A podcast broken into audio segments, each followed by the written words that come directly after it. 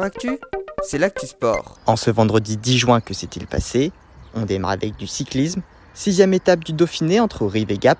Victoire française avec Valentin Faron de la Total Energy. Il a devancé Pierre Roland et Warren Barguil pour composer un podium 100% français.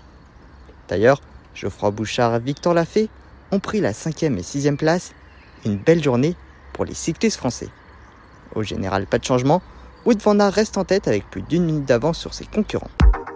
En basket, match 4 de demi-finale de Betclic Elite entre Monaco et Paula Cortez, les Monégasques se sont imposés 85 à 83 et rejoignent donc Lasvel en finale. Elle se jouera au meilleur des 5 matchs entre le 15 et le 25 juin prochain. En volet match 2 de la Ligue des Nations pour les Bleus, nouvelle victoire, cette fois-ci face à la Serbie. Score du match 3-7 à 1. Enfin en football, un mot sur l'équipe de France Espoir les Français ont fait match nul 3 partout face à l'Ukraine en match qualificatif pour l'Euro 2023, un nul qui les assure d'être qualifiés. Les Ukrainiens, eux, sont deuxièmes. En ce qui concerne l'équipe de Didier Deschamps, ils affrontent ce soir l'Autriche en match de Ligue des Nations.